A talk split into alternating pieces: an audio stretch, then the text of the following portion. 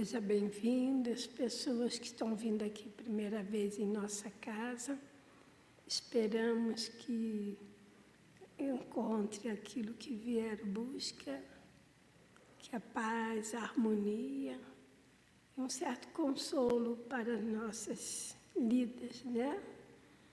E que o tema de hoje também cale fundo em nossos corações.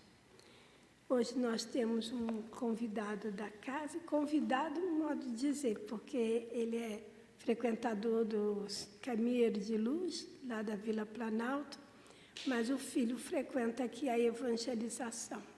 Então é da casa e ao mesmo tempo é convidado, que é o Rodrigo Mendonça. Desde já nós agradecemos essa colaboração que ele vai transmitir a palestra da noite. Para a preparação de ambiente, nós escolhemos o li do livro Fonte Viva, capítulo 108. Um pouco de fermento. Não sabeis que um pouco de fermento leveda a massa toda. Paulo falou aos Coríntios, no capítulo 5, versículo 6. Ninguém vive só nossa alma é sempre o núcleo de influência para os demais. Nossos atos possuem linguagem positiva. Nossas palavras atuam à distância. Achamos-nos magneticamente associados uns aos outros. Ações e reações caracterizam-nos a marcha. É preciso saber, portanto, que espécie de força Força projetamos naquele que nos cerca. Nossa conduta é um livro aberto. Quantos de nossos gestos insignificantes alcançam o próximo, gerando inesperadas resoluções? Quantas frases aparentemente inexpressivas arrojadas de nossa boca estabelecem grandes acontecimentos? Cada dia emitimos sugestões para o bem ou para o mal. Dirigente arrasta os dirigidos. Servos, espíritos administradores. Qual é o caminho que a nossa atitude está indicando? Um pouco de fermento leva da massa toda. Não dispomos de recursos para analisar a extensão da nossa influência mas podemos examinar-lhe a qualidade essencial. Acautela-te, pois, com o alimento invisível que forneces às vidas que te rodeiam. Desdobra-se o destino em corrente de fluxo e refluxo. As forças que hoje se exteriorizam de nossa atividade voltarão ao centro de nossa atividade amanhã quanta responsabilidade, né? Mesmo as palavras mais simples podem influenciar, positiva ou negativamente. Então nós temos que pensar, eu acho que vai bater com a lição da noite de hoje, os benefícios, né? Então vamos elevar os nossos pensamentos ao alto.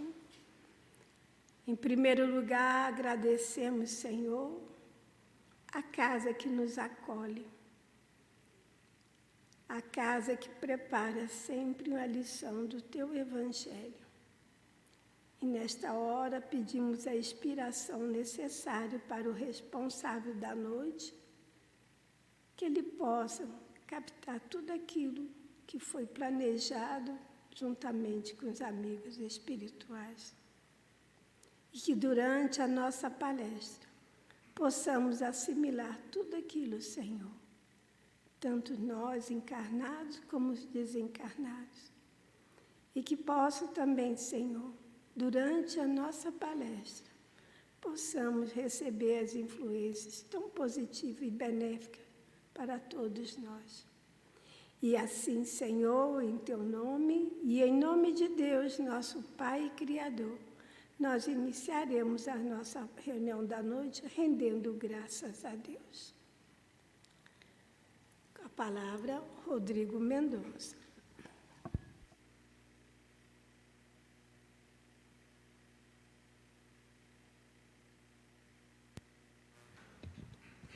Boa noite a todos. Prazer estar novamente aqui. A gente, quando deixa de vir no domingo de trazer o filho para a evangelização, a gente dá um jeito de vir num dia diferente e voltar a esta casa. Bom, o assunto de hoje é beneficência esquecida. Eu queria começar contando a história, já que eu estou falando de vir a um centro espírita, uma história que a gente não sabe se é verdadeira ou não, mas ela ilustra bem a reflexão que eu venho trazer para vocês aqui hoje.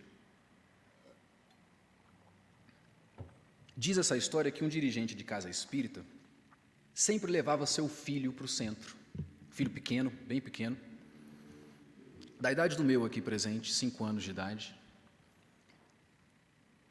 além das atividades da evangelização infantil, ele gostava que esse menino compartilhasse com ele de todas as atividades que ele exercia na casa.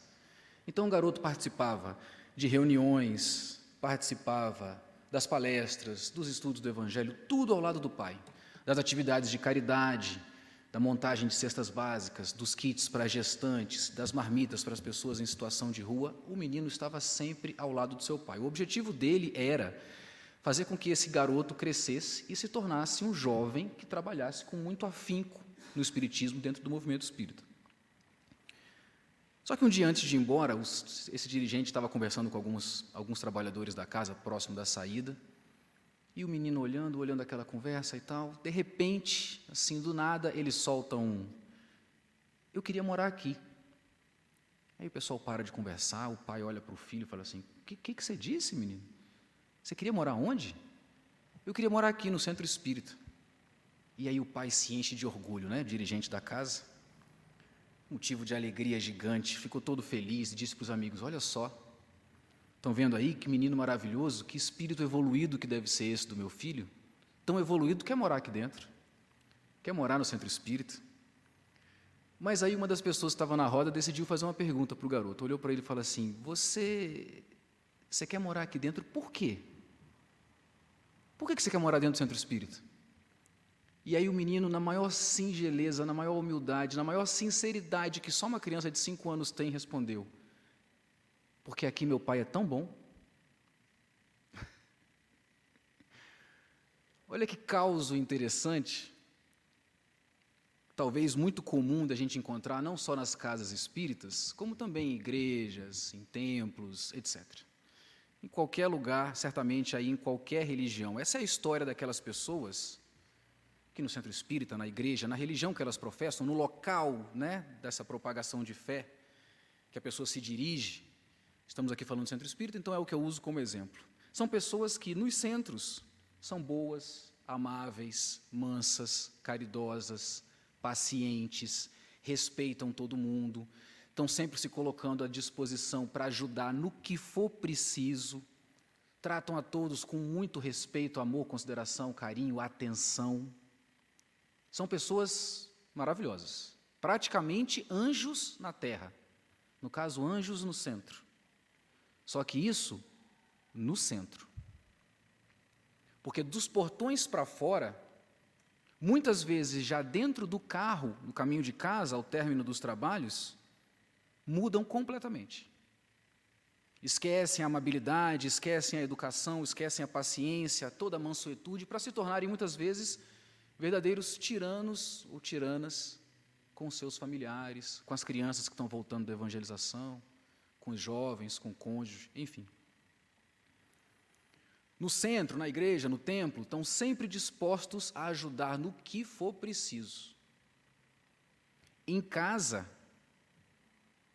não lava um prato, deixa uma roupa jogada onde, onde tira, os sapatos ficam perto da entrada da casa, não colaboram em absolutamente nada com as tarefas domésticas, tratam filhos e cônjuges com impaciência, com rispidez, pessoas completamente diferentes daquelas que a gente encontra aqui dentro. De uma maneira geral, fora de casa, essas pessoas lembram-se dos ensinamentos cristãos. Lembram-se das palavras de Jesus, principalmente aquelas que dizem que nós devemos amar uns aos outros como a nós mesmos. Mas em casa, no seio da própria família, se esquecem completamente desse que é um, um grande resumo, o grande resumo de todos os mandamentos divinos. E aí eu faço a seguinte pergunta: Por que, que muitas vezes a gente esquece de tratar nossa própria família com amor, respeito, consideração, carinho que eles merecem? Se as pessoas de fora de nossa família merecem que as, nós as tratemos da melhor maneira possível, por que, que esse tratamento é diferente com aqueles que dividem o lar conosco? Ah, Rodrigo, mas quem disse que eles merecem? Alguém podia levantar esse questionamento. Você não conhece minha família. Você não conhece meu pai, você não conhece minha mãe, você não conhece o horror que são meus irmãos. Minha família é o inferno. Você não conhece. Quem disse que eles merecem que eu os trate desse jeito? Bom, como espíritas, como cristãos, nós temos que ter, levar essa conversa em termos um pouquinho diferentes. Talvez quem não acredite na pluralidade das existências, nas vidas sucessivas, em reencarnação, veja essa questão de família dessa maneira um pouco mais simples. Esse alguém poderia pensar assim: bom, se eu entendo que a minha família não merece o meu amor, porque minha família não me trata bem, porque minha família não é amorosa, não é carinhosa e tal, eu deixo minha família de lado e vou conviver mais, dentro do possível, com os meus amigos, com aquelas pessoas que eu escolho, que são pessoas que se parecem mais comigo. Eu acredito que existam pessoas que pensam assim. Mas, como espíritas, como cristãos, nós não podemos enxergar as coisas dessa forma.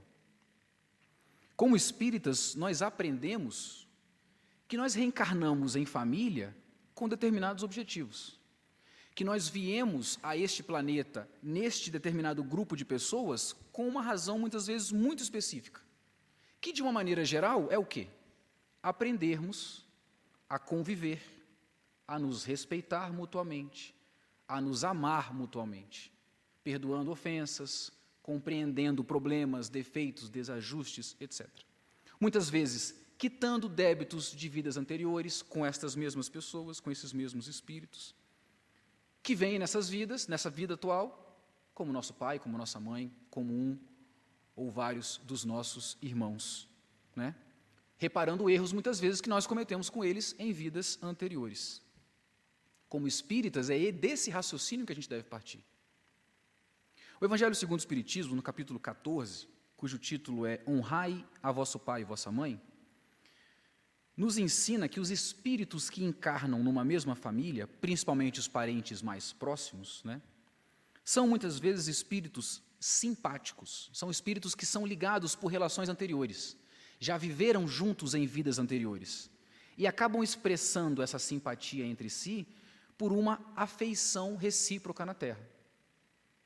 Espíritos simpáticos, afins, que se dão bem, trocando em miúdos, colocando uma palavra um pouco mais simples. Contudo, pode acontecer que esses espíritos que reencarnam na mesma família sejam completamente distintos, é, estranhos uns aos outros. Que eles podem estar vindo numa família pela primeira vez juntos ou podem já ter tido relações anteriores, mas foram relações negativas. Não foram relações de afinidade, não foram, não foram boas experiências. Continuam vindo juntos para transformar essas experiências negativas em, em experiências positivas, em aprendizado. Essa quitação de débito que eu citei antes. E aí, quando isso acontece, você encontra na sua família um antagonismo ali, entre os membros da sua família, desavenças, desentendimentos, falta de amor, falta de identificação. Você parece que, rapaz, como é que tem o meu sangue? Tão diferente de mim, como é que pode? Tudo isso, segundo os Espíritos, é para provação ou expiação. É tudo um processo de aprendizado. Joana de Ângeles, no livro Constelação Familiar, nos traz a seguinte mensagem: esse grupamento familiar não é resultado casual de encontros apressados que acontecem aqui no mundo físico. Esses encontros de casual não tem nada. Eles ocorreram nas esferas espirituais antes do renascimento no corpo orgânico. A gente programa as coisas lá antes de vir.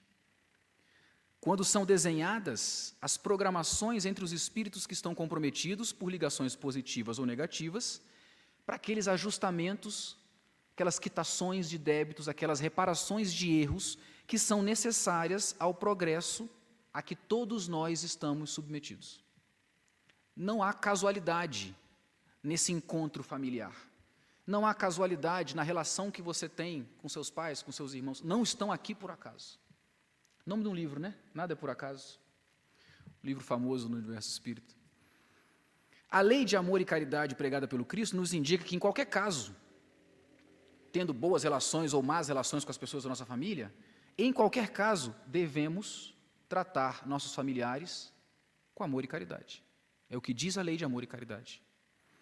Não há dúvida sobre isso, mesmo sendo muito difícil quando a gente está ali convivendo nessa experiência terrena, nessa atual vida, com alguém que fez muito mal para a gente, e apesar da gente não lembrar esse esquecimento das vidas passadas que nós temos, a gente sente.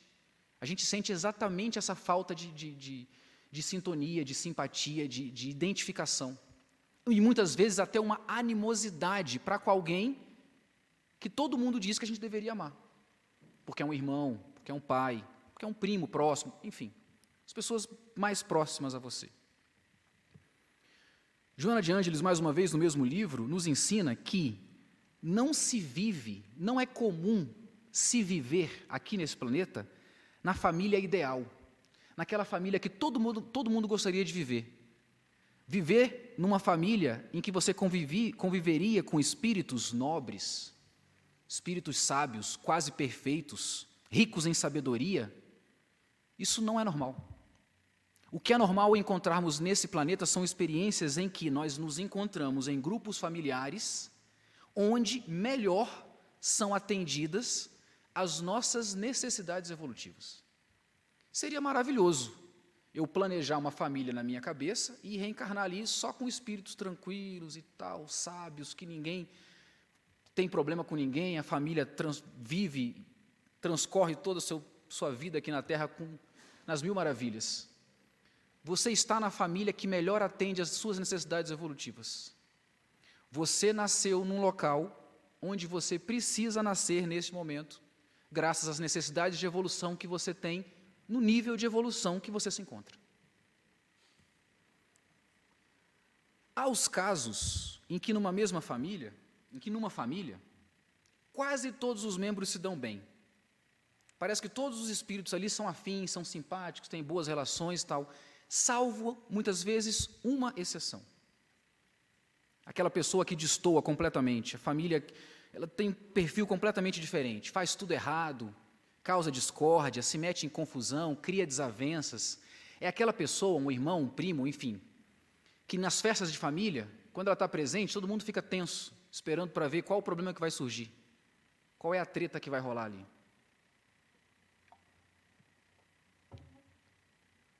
Essa figura é muito comum famílias afora. Em regra, toda família tem essa figura. Estes podem ser casos de espíritos que muitas vezes não têm nenhuma ligação anterior, nenhuma afinidade com aquele grupo familiar ali, que todo mundo se dá bem, e essa pessoa parece um peixe fora d'água ali, uma pessoa vestindo uma camisa de um uniforme completamente diferente. Só que a providência, a divindade, designa essa pessoa para nascer naquele seio familiar ali com o objetivo de oferecer a ela oportunidades de aprendizado, de crescimento e de evolução. Então, qual que deve ser a postura da família para com essa pessoa difícil, entre aspas? Aceitação, compaixão, compreensão, paciência, perdão das ofensas. Resumindo, amor. Porque muitas vezes pode se tratar de um espírito que está ainda num nível evolutivo mais baixo do que o das outras pessoas. E Deus permite com que essa pessoa conviva nessa família para que ela cresça. Vocês nunca ouviram falar desses vídeos de internet que falam sobre a gente se tornar pessoas melhores? Nada ligado ao espiritismo. Que o pessoal diz assim: me diga quem são as cinco pessoas com quem você mais anda. Porque essas pessoas vão fazer, vão, vão moldar, vão ajudar a moldar a sua personalidade, o seu caráter. Então preste atenção com as cinco pessoas que você mais convive, porque elas são muito importantes para você. Trazendo isso para o Espiritismo, as pessoas com quem você convive são importantes para, o seu, para a sua evolução espiritual, porque são as pessoas com quem você se relaciona. Então, se Deus permite que um espírito, ainda com um nível de evolução um pouco é, é, é inferior ao daquela família, esteja naquela família, é porque Ele está dando a ela a oportunidade de se elevar, já que ela passa a conviver com espíritos que estão num nível superior. Cabe a esses espíritos de nível superior não esquecer dessa tarefa e aceitar, compreender, ter paciência, ensinar, amar esse espírito, mais uma vez, difícil, que se encontra no seio dessa família. E aquela pessoa na família que se coloca naquela posição de sabe tudo, que só faz o certo, quer ensinar para todo mundo da família o que é certo, o que é errado, quer muitas vezes impor sua visão de mundo para os outros membros da família. É aquela pessoa que quer dizer o que é certo o que é errado para todo mundo. Talvez vocês conheçam alguém assim. Talvez seja alguém próximo de vocês na família. Geralmente as famílias têm uma figura dessa também. Quando dentro de uma família nós nos, nos, estamos na posição de pai ou mãe, nós temos a obrigação espiritual, a obrigação moral de ensinar, de mostrar, de exemplificar aos nossos filhos o que é certo e o que é errado na vida. Correto? Fora essa posição, não nos cabe julgar nem condenar ninguém na nossa família. Impor nossas posições, nossos, nossas maneiras de ver o mundo sobre os outros, mais velhos, mais novos. Caso a gente não concorde com determinadas ideias, posições ou comportamentos de, algum, de alguma das pessoas da nossa família, cabe sentar, conversar da melhor maneira possível, trocar ideia, dentro dos limites do respeito, do respeito, da cordialidade, mas nunca impor a nossa forma de ver o mundo para outra pessoa. Sabe o que é interessante? Que muitas vezes nós compreendemos as formas de enxergar o mundo diferentes que outras pessoas têm? Lá dos outros, dos nossos amigos, dos nossos colegas de trabalho, das pessoas que são destinatárias das nossas obras de caridade, a gente entende que elas têm um jeito diferente de ver o mundo. A gente entende, compreende e respeita. Mas muitas vezes nós não adotamos esse mesmo comportamento para com os nossos. Você aceita no outro, num colega de trabalho que tem uma posição religiosa, política, qualquer coisa diferente da sua, você, ah, cada um tem sua posição, está tudo bem, a gente continua aqui, a gente é amigo, se respeita. Mas você não aceita a posição diferente do seu pai, do seu irmão, você fica transtornado. Você aceita lá fora, mas dentro de casa você tem uma posição diferente. A gente não consegue entender como o avô do amigo nosso, por exemplo, tem, é tão rígido nos seus posicionamentos de vida, como o nosso avô é tão rígido no nosso posicionamento de vida, mas um amigo, o avô do amigo, você entende, você até ri das situações que essa rigidez de caráter dele acaba causando.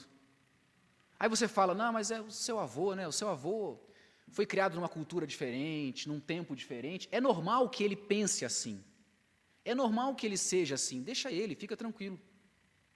Mas com seu avô você não faz.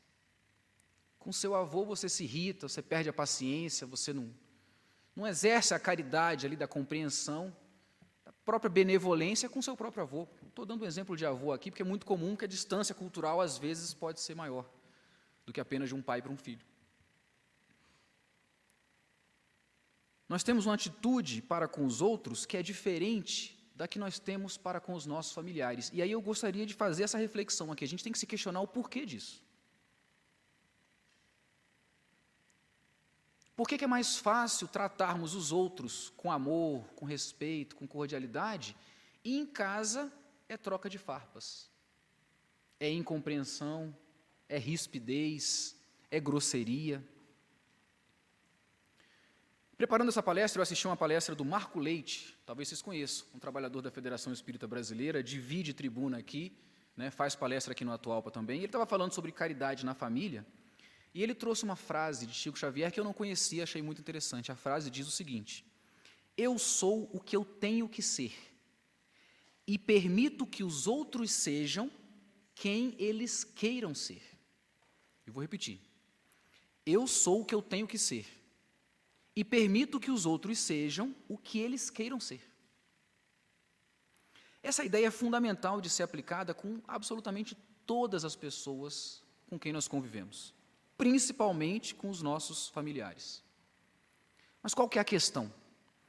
A questão é que muitas vezes nós criamos uma expectativa de que os nossos familiares devam ser da maneira como nós queremos que eles sejam.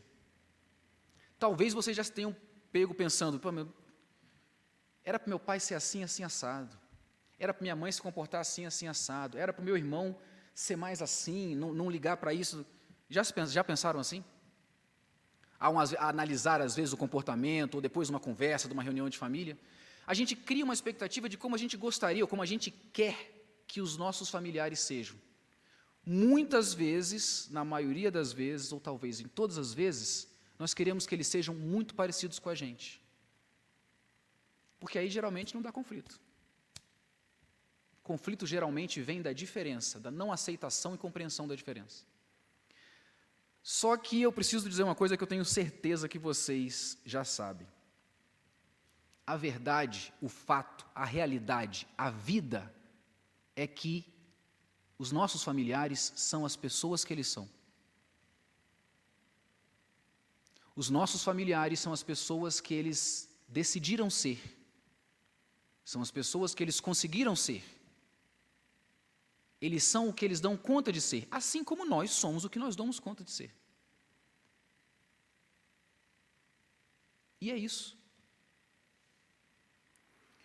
A gente tem que refletir sobre o segundo mandamento mais importante deixado por Jesus: amar ao próximo como a si mesmo. E juntar essa reflexão com uma análise sobre aquela regra de ouro deixada por Cristo também. Faça ao próximo o que você gostaria que fosse feito a você. Refletindo sobre essas duas máximas, a gente deve se fazer a seguinte pergunta: Quem é meu próximo mais próximo? Ame o próximo como a si mesmo. Faça ao próximo o que você gostaria que fosse feito a você. Quem é o próximo mais próximo? Não é quem convive com você?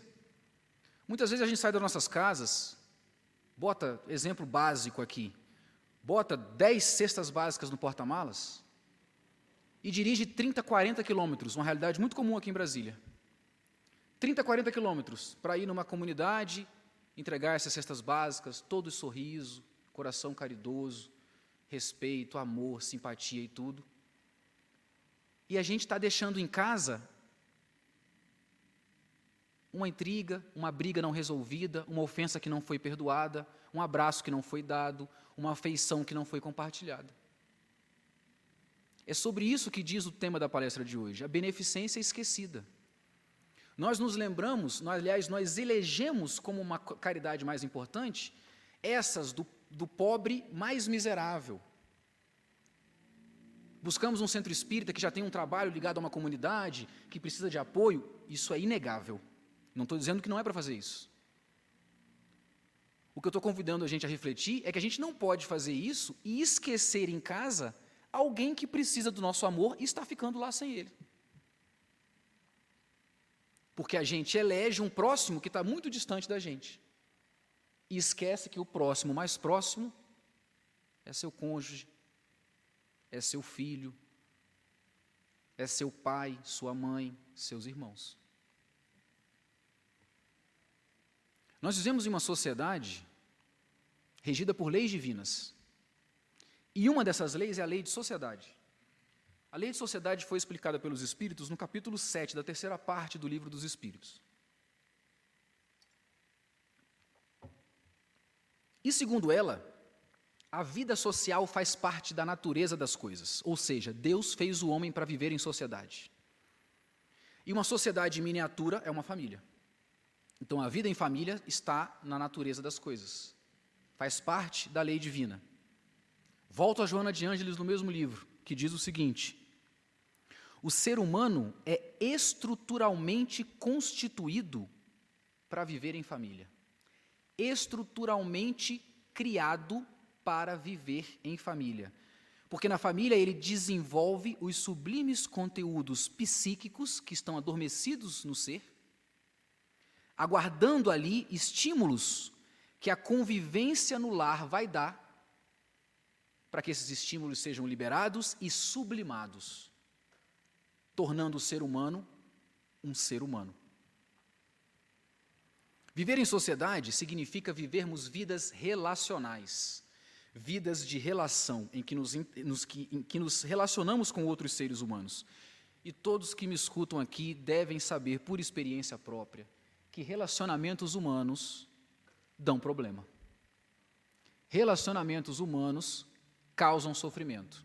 Não sei se vocês sabem, mas as pesquisas indicam que os divórcios, a maioria dos divórcios que ocorrem no mundo inteiro, a principal causa que vem em primeiro lugar não é problema de vida sexual, não é problema com os filhos, não é problema com dinheiro. São todas outras causas. Mas a primeira é problema de relacionamento, de diálogo, de relação. Relacionamentos familiares, amorosos, de trabalho, na sociedade como um todo, nos causam sofrimentos. E os relacionamentos mais próximos que a gente trava desde que a gente nasce são os relacionamentos com as nossas famílias. Somos seres imperfeitos, convivendo com seres imperfeitos. E muitas vezes a gente só vê imperfeição nos outros. É como quando você quer que o seu pai, sua mãe, seu irmão, sua tia seja do jeito que você gostaria que eles fossem. Porque você está vendo imperfeição neles. Somos seres imperfeitos convivendo com seres imperfeitos. E eu tenho certeza absoluta de uma coisa que todo ser imperfeito faz: o ser imperfeito erra comete erros. E quando a gente erra, a gente pode machucar os outros, magoar, ferir o sentimento das outras pessoas. Convivendo com seres imperfeitos, seremos frustrados, decepcionados, seremos criticados e faremos a mesma coisa com os outros, porque somos imperfeitos. Faremos isso inúmeras vezes ao longo das nossas vidas principalmente com as pessoas mais próximas, principalmente com as nossas famílias. Como espíritas, a gente tem que ter a noção, a consciência de passarmos por esses problemas de relacionamento com resignação, com resiliência, aprendendo com o processo, entendendo que tudo é parte de um processo de aprendizado, de reparação de erros, de compreensão mútua, de aprendizado de amor, de convivência. Aprender a se amar, não é a se suportar é aprender a se amar. Aprendizado esse que todos nós, enquanto seres imperfeitos, temos que passar, ainda por muito tempo, provavelmente. Além disso, nós temos que ter a consciência da necessidade de praticarmos a caridade para com os membros da nossa família. Caridade na forma como Jesus a compreendia. De acordo com a resposta dada pelos Espíritos à pergunta 886 do Livro dos Espíritos, em que Jesus entendia a caridade como benevolência para com todos, indulgência para com as imperfeições dos outros. Aí é uma coisa interessante, né? Tenha indulgência com as imperfeições dos outros. Com a sua, não. Trabalhe para melhorar. Indulgência com as imperfeições dos outros e perdão das ofensas. O BIP, como alguns espíritas gostam de lembrar. Benevolência, indulgência e perdão Lembrando disso com as nossas famílias, a gente está fazendo já grande parte do que o Cristo pediu para que a gente fizesse. O título dessa palestra, Beneficência Esquecida, vem de uma mensagem de Emmanuel, na psicografia de Chico Xavier, num livro intitulado Religião dos Espíritos. Essa mensagem é super interessante, porque ela nos fala exatamente dessa caridade que muitas vezes nós esquecemos de praticar. A mensagem nos lembra que quando a gente se propor a praticar a caridade, a fazer o bem por alguém, que a gente não se esqueça de praticá-la, de exercê-la no nosso campo mais íntimo, em nós mesmos e no lar doméstico. Dois lugares que tantas vezes nós relegamos à indiferença. Nos lembra que devemos pregar a fraternidade em nossas palestras e comunicações ao público, como é isso que está acontecendo aqui, mas que não devemos nos esquecer de sermos fraternos dentro de casa, dentro da nossa casa, com os nossos companheiros de luta mais próximos, com as pessoas que dividem a existência com a gente, com a nossa família de sangue e depois que a gente se casa, com a, nossa, com a família que nós criamos, que nós passamos a desenvolver. Emmanuel continua nos lembrando que devemos acolher as pessoas em sofrimento, que estejam passando por momentos conturbados, pelos mais diversos motivos, mas não devemos nos esquecer de acolher também com redobrado carinho os parentes desorientados, que a aprovação desequilibra e ensandece. Devemos auxiliar a erguer abrigos de ternura para as crianças abandonadas. Todavia, devemos abraçar em casa os filhos que Deus nos deu.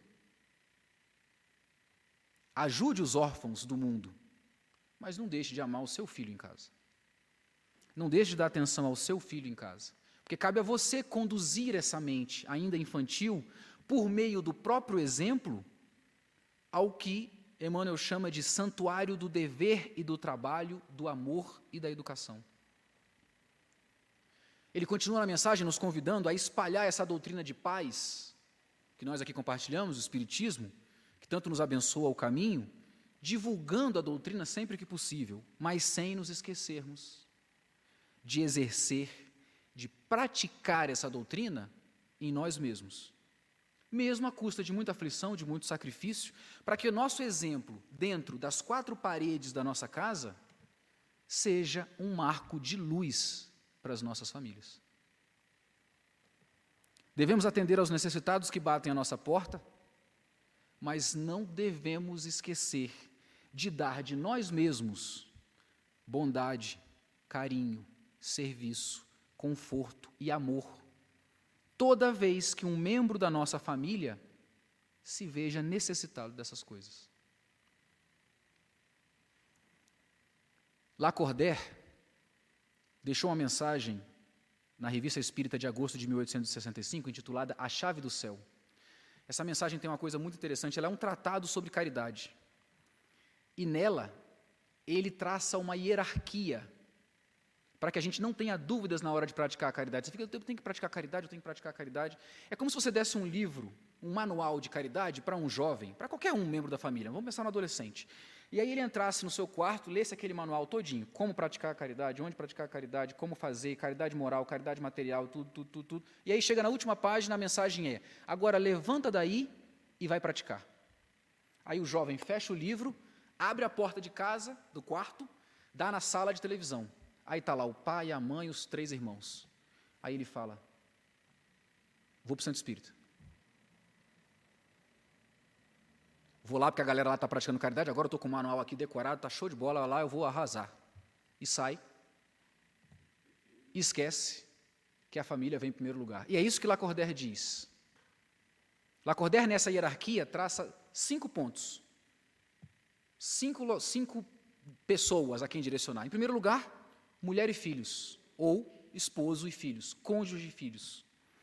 Ele fala que a gente deve velar pelo futuro dos filhos, preparando a eles dias tranquilos e calmos nesse mar de lágrimas que é o mundo em que vivemos, deixando-lhes, entre aspas, em depósito uma leve herança para que possam continuar o bem que nós começamos. Então, cônjuge e filhos devem ser os primeiros destinatários da nossa caridade. Em segundo lugar, os pais, que Lacordaire chama de autores de nossos dias.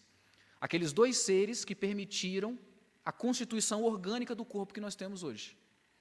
Que permitiram, que aceitaram que nós reencarnássemos no seio familiar que eles estavam criando.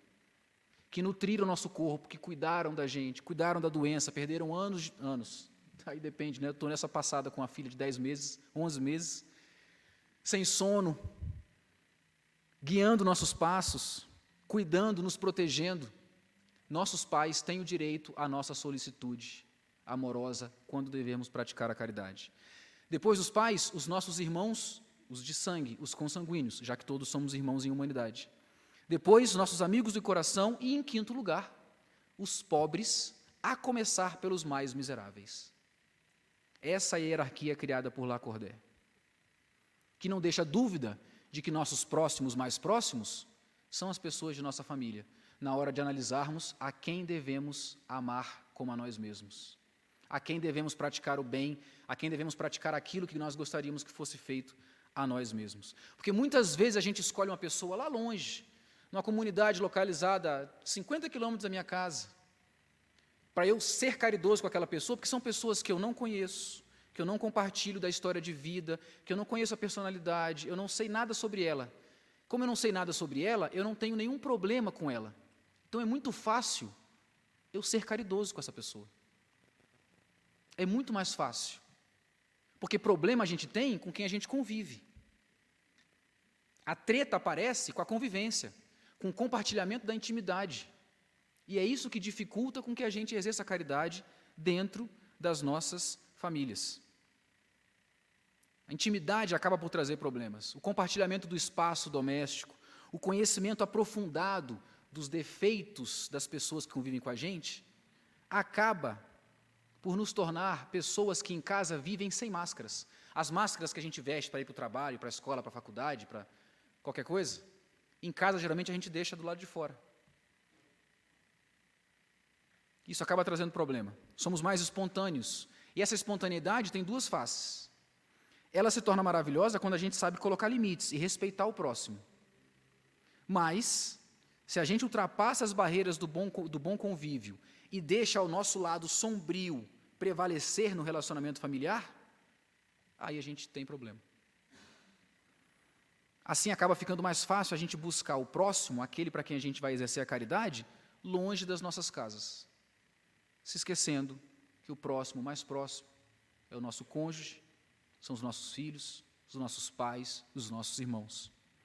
Então, na hora que a gente decidir praticar o bem, seja onde for, instituições religiosas como essa, instituições de beneficência, casas espíritas, grupos que se formam para praticar a caridade, onde quer que seja, a gente tem que se questionar antes se a gente não está deixando nada a desejar com relação à nossa família. Se a gente não está deixando nada a desejar em termos de amor, é um grande sinônimo à caridade, né? Caridade, amor em movimento. Se nada disso está ficando a desejar com a nossa família. Se a gente chegar à conclusão que estamos sendo verdadeiros cristãos para com aqueles mais próximos a nós, se a gente chegar à conclusão que estamos tratando nossos pais, mães, irmãos e amigos mais próximos com amor, com compreensão, com paciência, perdoando, entendendo, compreendendo, acolhendo, ajudando. Se chegarmos à conclusão que estamos atuando desta forma com essas pessoas, aí sim, a gente vai poder sair de casa de consciência tranquila para trabalharmos pelos mais pobres e pelos mais necessitados. Meus votos de muita paz, meu agradecimento à atenção de todos. Fiquem todos com muita paz.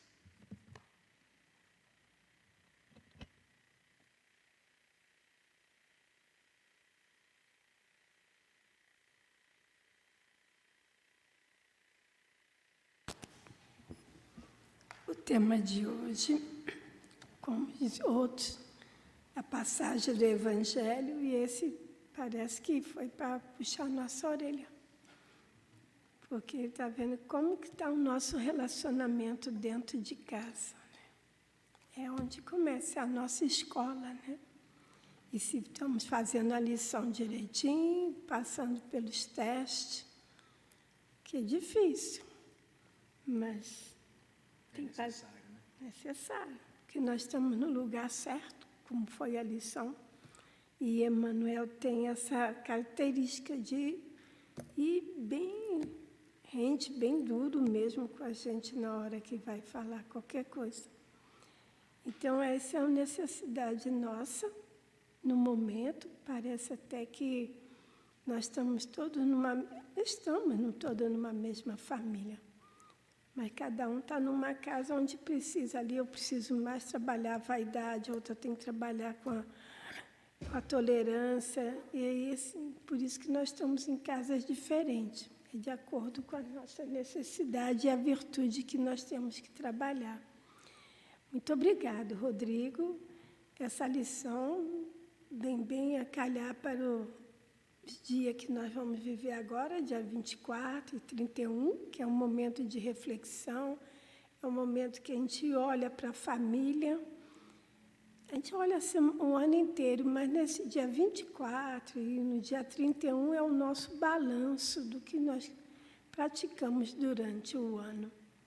Então, muito obrigado pela lição e que possamos realmente chegar em casa e ter a noite inteira para a gente refletir, que durante o sono nós possamos conversar sobre isto.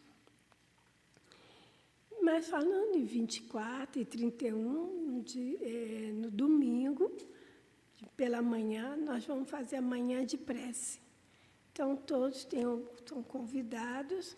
Será uma, será uma palestra especial. O professor Rui Meirelles, que vai estar conosco, é um trabalhador da casa lá de Valparaíso, Lusiânia. Ele, né? Lusiânia. Então, vai estar conosco aqui no domingo, às nove horas. Então, para a nossa manhã de prece. E a mesma coisa no dia 31, às nove horas, todos estão convidados a estarem presentes nessa manhã tão especial para todos nós. Vamos agora fazer a nossa prece. Em seguida, nós faremos o sorteio de um livro que foi doado a resposta do espelho, redescobrindo o amor. Eu acho que bate bem com a lição da, da noite de hoje. É o amor que move todos os nossos relacionamentos. E depois tem o passe. O passe não é obrigatório, mas quem desejar pode permanecer no salão, que serão convidados para se dirigir à cabine. E assim, Jesus, nós agradecemos do fundo do coração a lição que foi preparada e que possamos realmente ver o nosso papel dentro da nossa família e que pedimos forças necessárias, Senhor, de não perder essa oportunidade de desenvolver dentro da nossa família todas as virtudes importantes para a nossa evolução. Que o amor esteja sempre presente em todos os nossos relacionamentos. Agradecemos, Senhor, pelas bênçãos aqui recebidas e que pedimos, Senhor, que possamos levar para os nossos lares a paz, harmonia que reinou durante a nossa reunião. E assim despedimos em paz, agradecido. Em nome de Deus, nós encerramos a nossa reunião desta noite, rendendo graças a Deus.